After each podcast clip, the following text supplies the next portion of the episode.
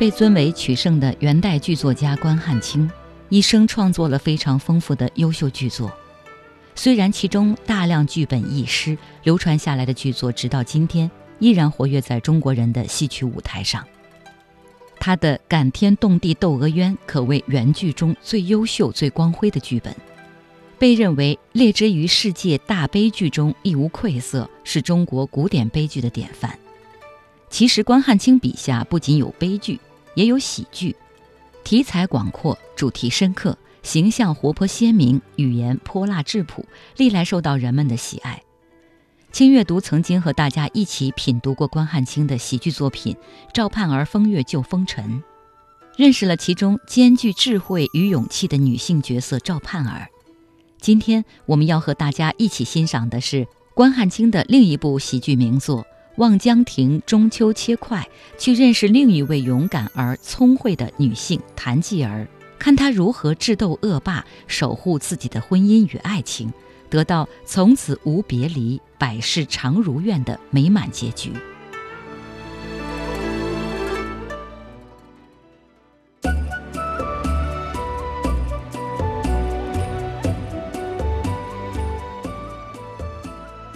这是七百年前的爱情保卫战，月圆之夜的局中局化险为夷。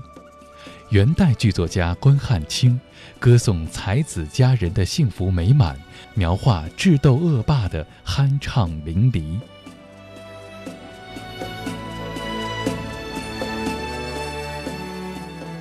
本期轻阅读，翻开《望江亭中秋切块》。在一部妙趣横生的中秋喜剧中，看见女性的智慧与勇气，品味中国戏剧的迷人魅力。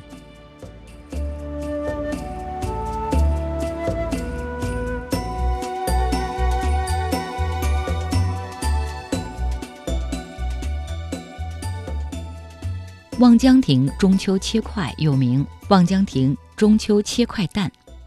整个剧本共四折，篇幅不长，情节却十分曲折。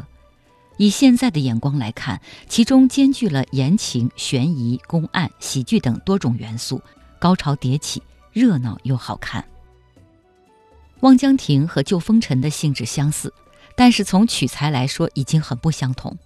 有学者考证认为，这是因为关汉卿晚年的行踪已经由北方的平原车马转为南方的江河舟楫。他的艺术目光也由勾栏行院转向社会其他阶层。故事的开始，我们来到一座名为清安观的道观，先遇到的是一位坤道白姑姑。白姑姑自幼出家，如今是清安观的住持，心中挂念的只有一个侄儿白世忠。多年没有侄儿的音信，白姑姑偶尔会想。不知道他有没有求到功名，白世忠也没有忘记他的姑姑。如今他要到潭州，也就是今天的长沙去上任做官，路过清安观，先来探望姑姑。白姑姑见了侄儿，十分欢喜。当他知道白世忠的妻子已经过世，便想到了常来观中的寡妇谭继儿，有心要撮合这段姻缘。谭继儿生得十分美丽。不幸的是，三年前她的丈夫学士李希言去世，没有给她留下一儿半女，在家守寡，十分寂寞。她就常常到清安观和白姑姑作伴。那个时候，寡妇的处境是尴尬的，而要说动寡妇再嫁也不是一件容易的事。于是，白姑姑便设了剧中的第一个局，她让白世忠躲起来，等到听到自己的咳嗽声，才可以走出来见人。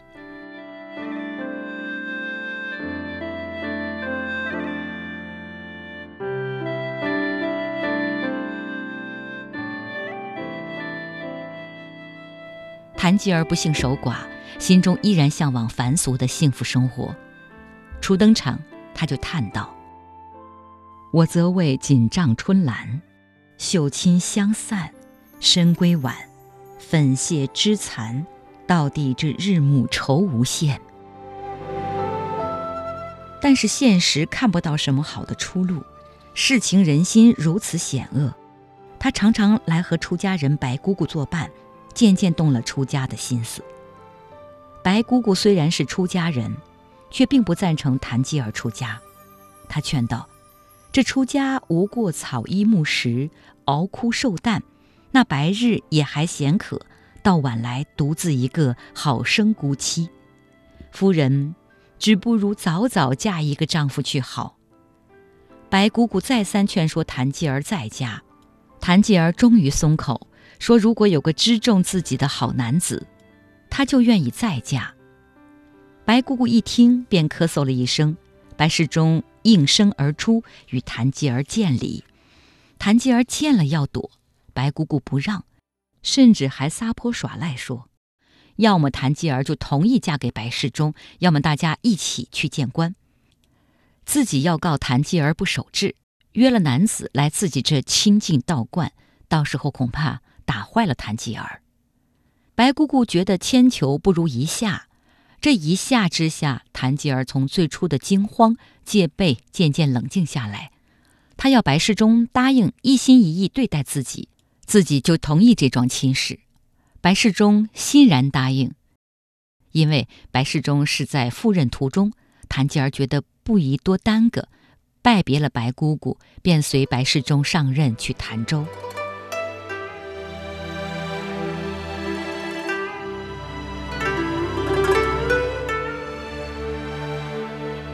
白世忠有才，谭继儿有貌，两人条件相当，十分般配。为什么白姑姑还要做局让谭继儿答应再嫁呢？这虽然有白姑姑作为喜剧人物推动剧情的原因。还因为白姑姑看得长远，她说：“非是贫姑硬主张，为他年少守空房，冠中怕惹风情事，故使机关配俊郎。”白姑姑的这番担心，并不是没有道理的。原来花花太岁杨衙内觊觎谭继儿的美貌，想要她做妾，谁知白世忠捷足先登。这让杨衙内怀恨在心。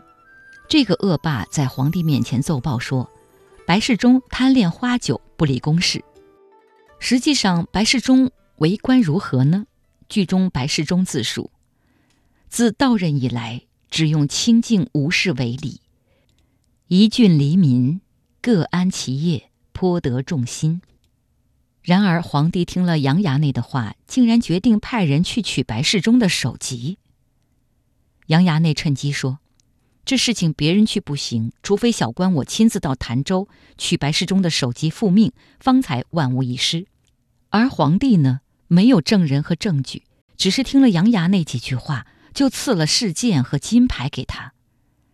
关汉卿这么写，是有元代的现实情况作为依托的。学者王彦平考证，有元一代法律典章很不协调。执法又全凭长官好恶，对某一情状的处置往往有天壤之别。就渎职而言，《元史》卷十《世祖记》中记载：“凡有官守不勤于职者，勿问汉人回回，皆论诛之，且莫其家。”这样的条款可以说十分严酷。不过，元朝政府颁行的法令文书中对具体情况的规定，并没有那么夸张。然而，望江亭对皇帝和事件金牌的强调，无疑证明了《元始刑法志》中所言：“帝临时裁决，往往以意出入增减，不尽用格力也。”皇权至上的时代，皇帝可以不按法律规定来决定刑罚的程度。既然如此，白世忠自然是百口莫辩。在皇帝面前，杨衙内把话说得冠冕堂皇，实则一心要杀了白世忠，趁机娶谭继儿。这是剧中出现的第二个局。第二局如何解，要看这局中的第三个局，也就是谭继儿设下的局中局。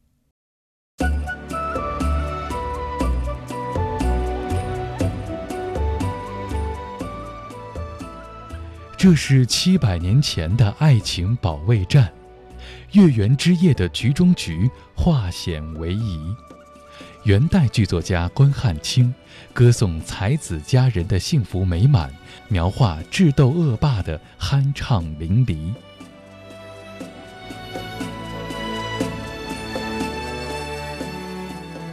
本期轻阅读，翻开《望江亭中秋切块》，在一部妙趣横生的中秋喜剧中，看见女性的智慧与勇气，品味中国戏剧的迷人魅力。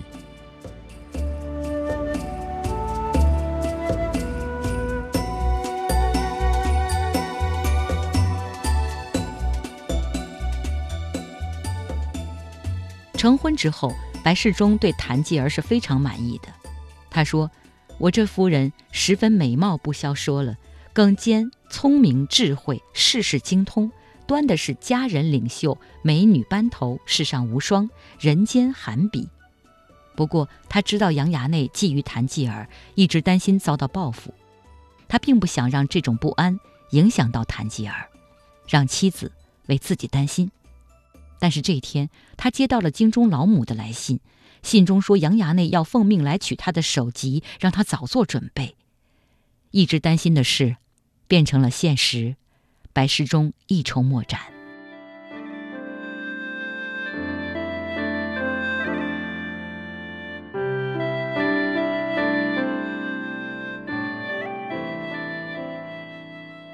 谭继儿见丈夫久久不回来。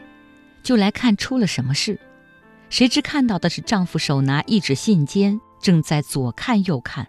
谭继儿心里一沉，猜想，多管是前妻江淑志知他娶了新妻，他心儿里悔悔。你做的个弃旧连新，他则是见咱有意，是这般巧谋奸计。夫妻俩各怀心事，谭继儿认定白世忠欺瞒自己，停妻再娶。甚至说出了“只等的恩断义绝，眉南面北，嫩时节水尽鹅飞”。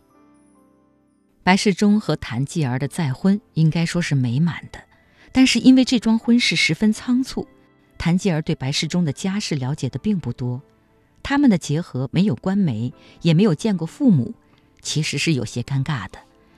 正是因为这样。谭继儿才会见到白世忠读信，认定他家中还有大夫人。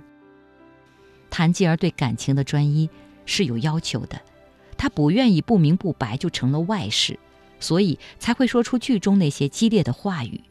她的态度是坚决的，如果丈夫欺骗了自己，自己是绝不肯将就的。白世忠再三表白，自己绝无旧妻，一心想和谭继儿白头偕老。见妻子如此伤心决绝，他只好将实情和盘托出，并且再三劝说妻子不要去惹杨衙内那个花花太岁。出乎白世忠意料的是，谭吉儿丝毫不慌张，反而说出了这样的话：“你道他是花花太岁，要强逼的我步步相随，我怕什么天翻地覆？就顺着他与约云妻。这桩事你只睁眼屈着，看怎生的。”发付他赖骨顽皮。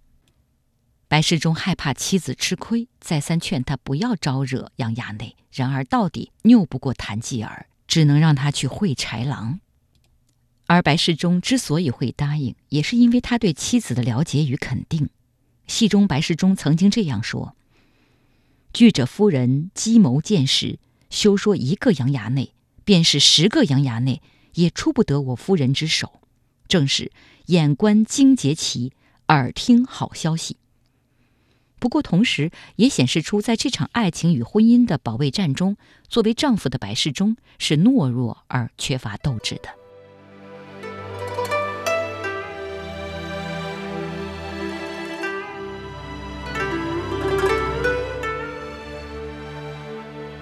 剧中第三个局终于展开。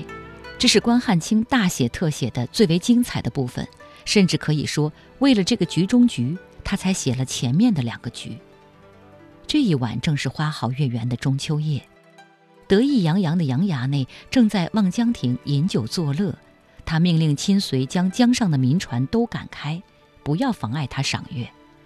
偏在这个时候，谭继儿扮成渔妇迎了上来，她头戴斗笠，身披蓑衣。手里提着个鱼篮，自称是卖鱼的张二嫂，要将篮中一尾新鲜乱跳的金色鲤鱼做成鱼块，请杨家亲随照顾他的生意。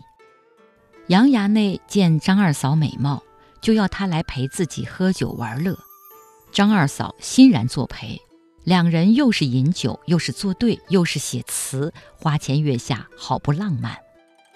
此时的谭继儿已经完全没有官宦夫人的端庄，更像是旧风尘里的前去解救宋引章的赵盼儿，妖冶艳媚，充满诱惑。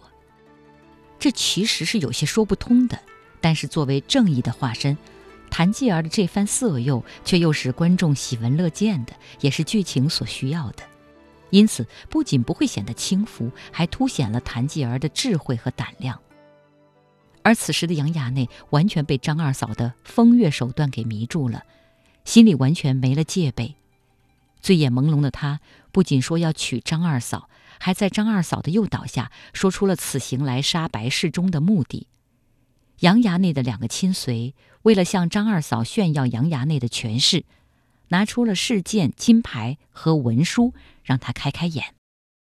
张二嫂假作懵懂无知，就对杨衙内说。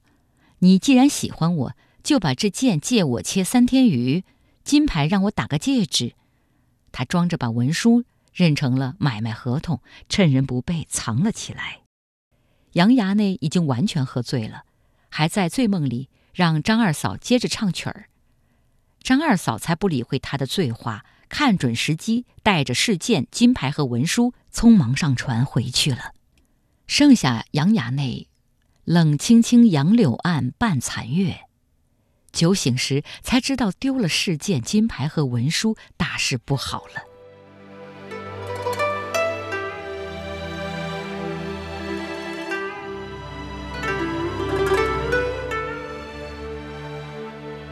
不过杨衙内还是虚张声势来捉拿白世忠了。可是他拿不出事件金牌，要拿出文书来念，谁知早已被昨夜的张二嫂换成了杨衙内写的淫词艳曲了。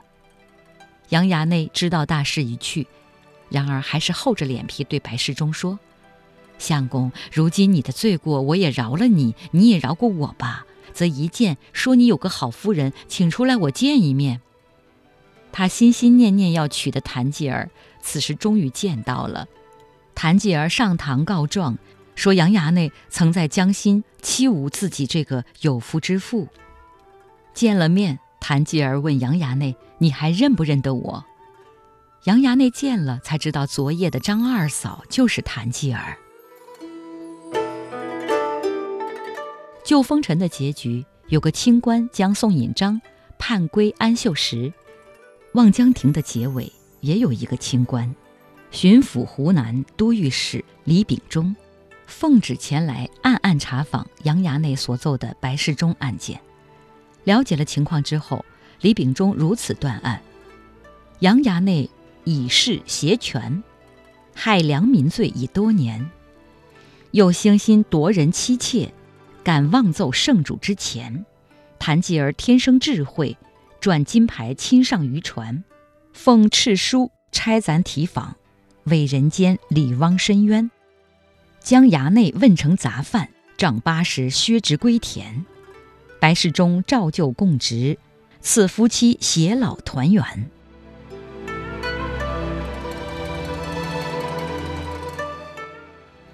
在中国的传统戏曲故事中，常常可见皇帝颁旨来完成剧情的大团圆结局。清官带来皇帝的旨意，剧中的人们叩拜天恩。一一接受圣上的安排，但是望江亭里罕见地出现了皇帝颁放两道指令的情况，后一道还是为前一道来纠错的。关汉卿并不想美化所谓君父圣明、暂时被蒙蔽的形象，也没有回护皇帝的意思。毕竟杨衙内朦胧奏过圣人，就可以把白世忠定成死罪。而谭继儿假扮渔妇，从醉醺醺的杨衙内那里骗来了作为权威象征的试剑和金牌，无疑更是一种犀利的嘲讽。不过，剧中的皇帝还是主动纠错了，这也许是关汉卿对世道清明的一种向往，也为他笔下的这部喜剧作品完成了一个圆满的结局。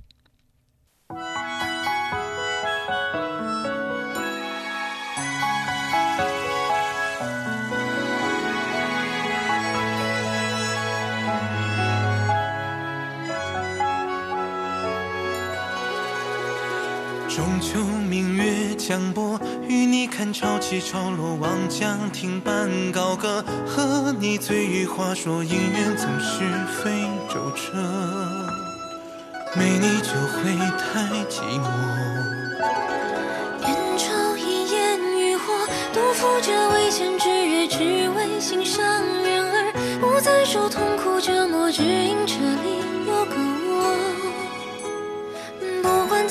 是糖是火，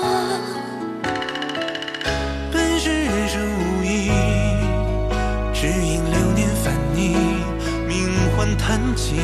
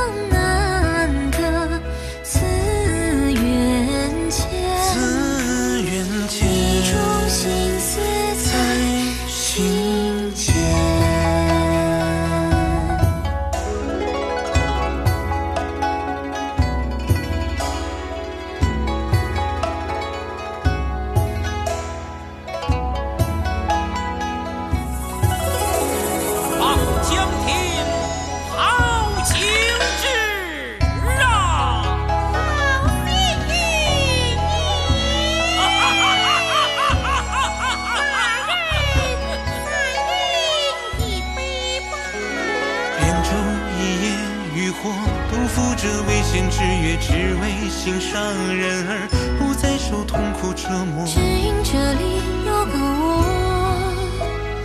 不管前方是糖是火，本是人生无意，只因流年烦你，命换叹气。